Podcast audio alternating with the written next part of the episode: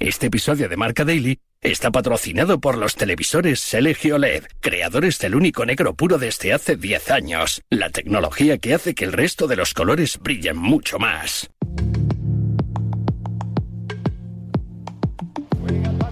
La pelota de Clara Mateo, filtra el pase, atención, peligro. Ojo que viene, ojo que viene Dufour, gol. Gol, gol, gol del París. Gol de Dufour.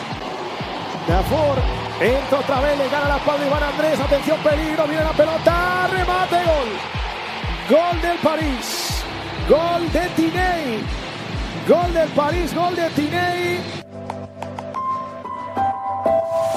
No corren buenos tiempos para la sección femenina de fútbol del Real Madrid. Con un punto en las dos primeras jornadas de Champions, las de Alberto Toril llegaban más que necesitadas ante el París Fútbol Club para salvar los muebles y afrontar con optimismo los partidos de vuelta.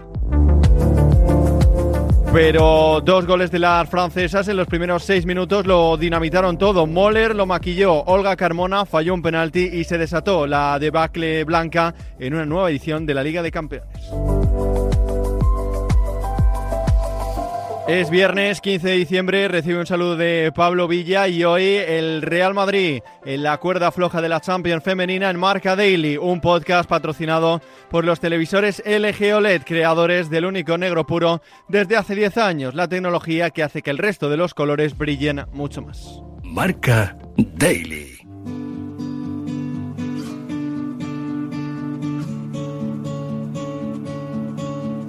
Vamos a analizar las claves de la derrota parisina con eh, Pablo Parra, la voz del fútbol femenino en Radio Marca, y Manu Sánchez, entrenador de fútbol. Parra, ¿por qué se le atraganta tanto la Champions al Madrid?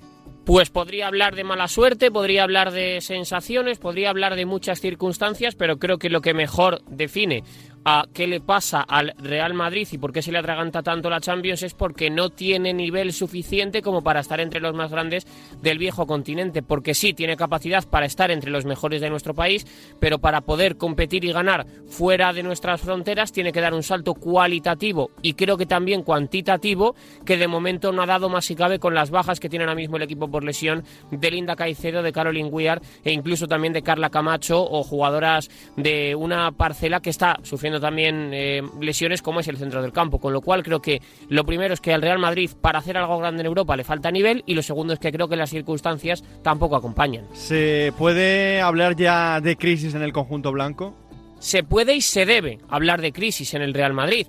Es verdad que el fútbol femenino en nuestro país está capitalizado por el Fútbol Club Barcelona, que es el mejor equipo de largo y de lejos y que de momento el Real Madrid no le va a poder competir una liga al equipo que dirige Jonathan Giraldez. Esto es una realidad, pero a partir de aquí hay una cosa que también es, es cierta y válida al 100%. Cuando alguien se pone la camiseta del Real Madrid, hay que exigirle ganar. Y el Real Madrid si no es la liga hay que exigirle pelear por títulos. Tuvo eh, en su mano ganar la Copa de la Reina y no lo consiguió. Tuvo en su mano también en un momento dado y, determinado poder pelear una Supercopa de España y no lo consiguió. El Real Madrid no ha ganado ningún título y teniendo en cuenta que ahora mismo no es ni siquiera segundo en el Campeonato Nacional de Liga y que su clasificación para la siguiente ronda pende de un hilo con un grupo que te había tocado más o menos sencillo, creo que se puede y se debe hablar de crisis en el Real Madrid. Hay motivos para pensar que lo mejor es eh, prescindir de Alberto Toril?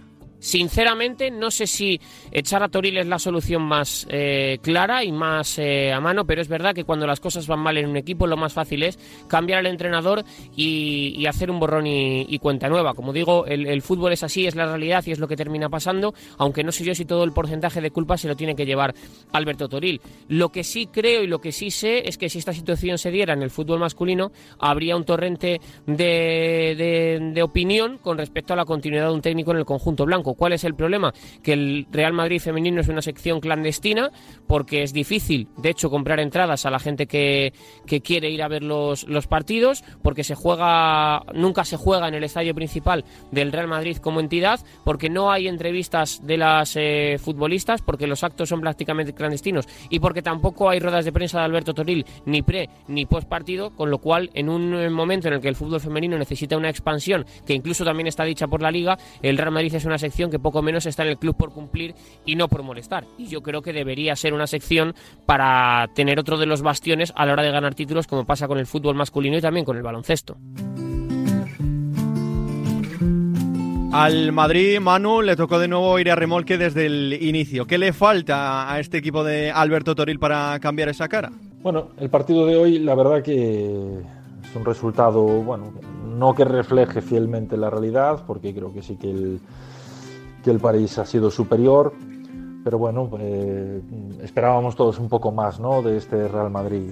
Parece que es un problema de no acabar de creérselo, ¿no? de no acabar de creerse el potencial real que tiene, que tiene el equipo, que, que, parece que es incluso pues, inferior ¿no? a, lo que se, a lo que se esperaba, pero, pero el planteamiento de los partidos pues, da a entender que, bueno, que hay un boya por el partido, pero nadando y guardando la ropa, ¿no? Porque bueno, pues hoy lo veíamos claramente en la distancia entre líneas. Eh, en la fase de, presión eh, sobre, sobre la salida de balón del París, porque bueno, pues, eh, había mucha distancia, la línea delantera bueno, pues, atacaba esa, e, e, esa fase de, creación del equipo rival, pero la zaga seguía pues, muy metida en campo propio y se generaba mucha distancia, lo que favorecía mucho pues, los ataques los ataques de las, de las parisinas. ¿no?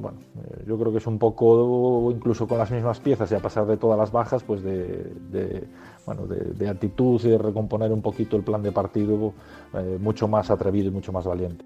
Y en la sombra, Caroline Weir y su lesión de ligamento cruzado. ¿Cuánto depende de la escocesa el conjunto blanco?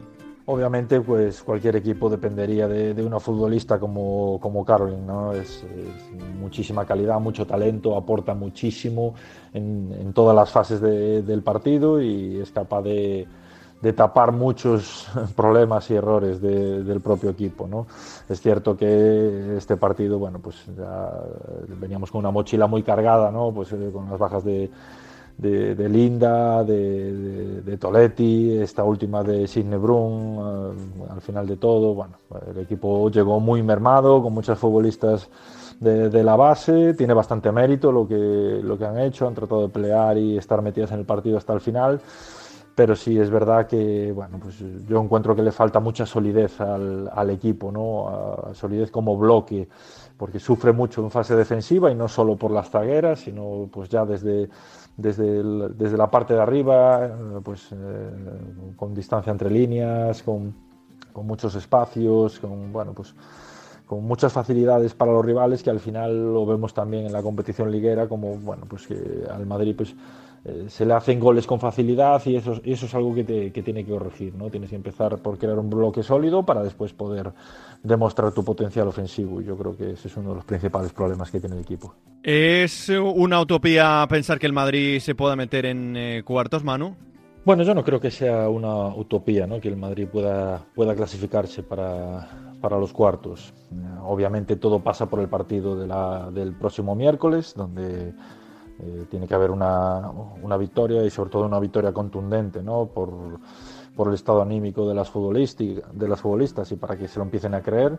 Y después pues el partido de, de enero contra el Chelsea bueno, yo creo que con una victoria este miércoles y no perdiendo eh, en Londres, bueno, pues tienes muchas, muchas posibilidades de llegar vivas a la, a la última jornada, que, ahí ya sería jugárselo todo, pero en el Di Stéfano, ¿no? Bueno, yo creo que, que, todavía es, es, viable, pero sí que es cierto que hay, hay muchas cosas que, que arreglar antes. En eh, rojo tiene desde ya marcado el próximo miércoles el Real Madrid en su sección femenina de fútbol con ese partido en el Di Stéfano ante el Paris Fútbol Club. Hasta aquí una nueva edición de Marca Daily, un podcast disponible en todas las plataformas. Volvemos el lunes con una nueva historia. Hace 10 años, LG creó el único negro puro, un hito en la historia de la tecnología que hizo brillar millones de colores. Ahora, esos colores brillan intensamente y se integran a la perfección en tu hogar. LG OLED Evo. 10 años con el único negro puro.